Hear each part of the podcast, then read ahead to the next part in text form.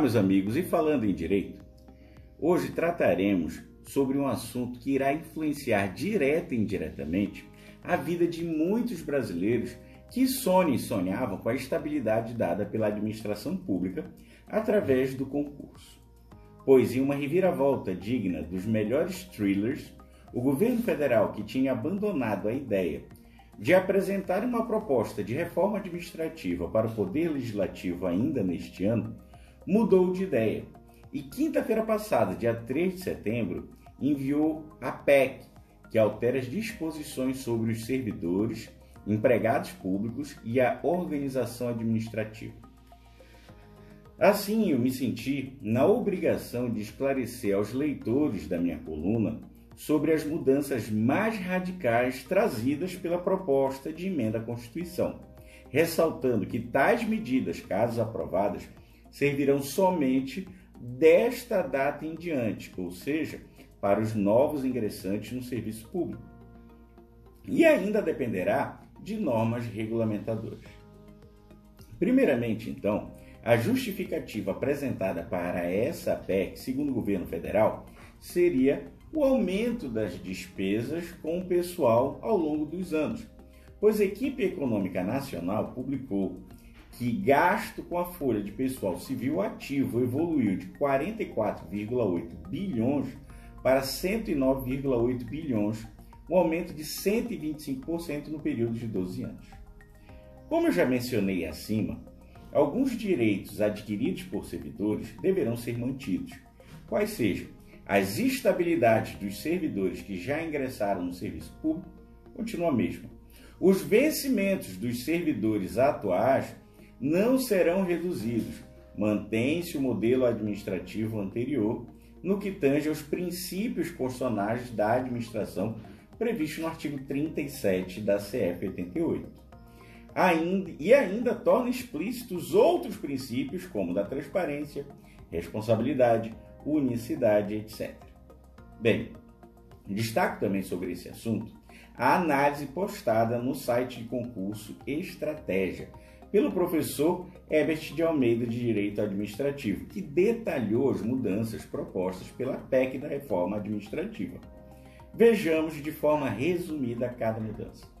A primeira, a criação de novos vínculos, pois deixa de existir um regime jurídico único, passando a existir cinco tipos de contratação. Segunda mudança, criação de vínculo de experiência. Assim, a experiência será uma etapa do concurso e não dá direito automático ao cargo pleiteado. Os mais bens avaliados ao final do vínculo serão efetivados. Terceira mudança: simplificação das regras de acumulação de cargos. Quarta mudança: ajuste nas possibilidades de desligamento, sendo que hoje essa demissão do servidor estável somente ocorre se for por sentença judicial transitada em julgada e ou por infração disciplinar. A proposta para futuros servidores cria hipóteses. Vejamos: sentença judicial sem necessidade de trânsito em julgado. B. Insuficiência de desempenho. Quinta mudança, pessoal: vedações constitucionais para algumas distorções que serão eliminadas pela PEC da reforma administrativa, como por exemplo a licença prêmio, os aumentos retroativos, as férias superiores a 30 dias por ano, a aposentadoria compulsória como é, punição, dentre outros. Sexta mudança, diretrizes gerais sobre gestão de pessoas.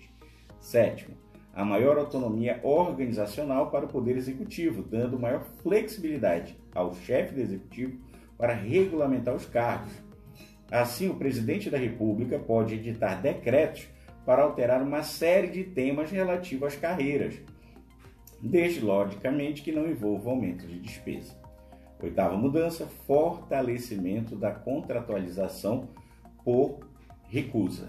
E a nona, governança pública, pois coloca princípios da nova governança no artigo 37.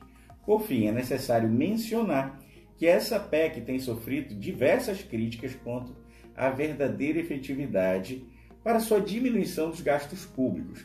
Dessa feita, diversas entidades representantes dos servidores e empregados públicos lançaram a Jornada unitária em defesa do serviço público. Também há o Fórum Nacional Permanente de Carreiras Típicas do Estado, que representa mais de 200 mil servidores públicos e expressou determinada preocupação com uma reforma administrativa em meio da pandemia de Covid-19, sem qualquer diálogo com os servidores públicos, sociedade civil e entidades, representantes do setor. Em nenhum momento, disse eles, houve diálogo por consulta por parte do governo, compartilhamento de diagnósticos, alternativa ou caminho de propostas, como divulgou esse fórum em nota. E você, meu amigo, qual a sua opinião sobre o assunto? Pode compartilhar em meu site www.endireito.com.br e assine nossa newsletter. Ou então deixe seu comentário nas minhas redes sociais, no Instagram e Facebook, arroba André Lobato em Direito, onde você se informará mais sobre esse tema e de outros relacionados ao direito, inovação, mercado de trabalho para bacharéis. Até a próxima, pessoal. Obrigado.